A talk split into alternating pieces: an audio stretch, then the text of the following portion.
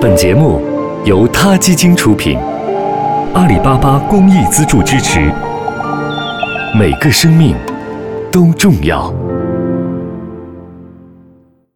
欢迎收听今天的他 Radio，获取每天最新节目推送，请关注他 Radio 微信公众号。不仅有音频文字版，还有更多关于动物的精彩资讯哦。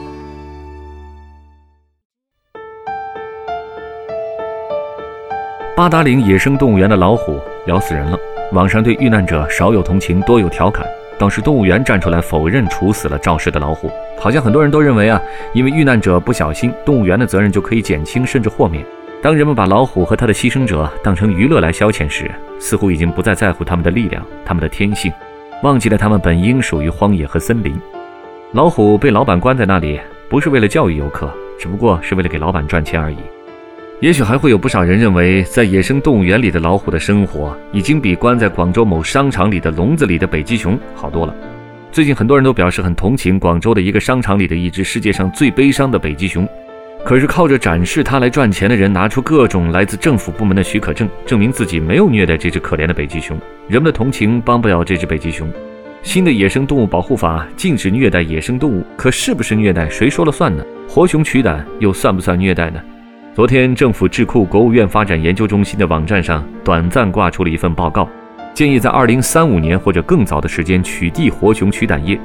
报告挂出后不久即被撤下。网站上这份报告只是一个摘要，似乎并没有引用新的野生动物保护法禁止虐待野生动物的条例。看来取缔这样一个显然是虐待动物的产业的建议，让国务院发展研究中心都感到有些作辣。停止虐待真的还有不短的路要走，这毫无疑问是他基金的使命。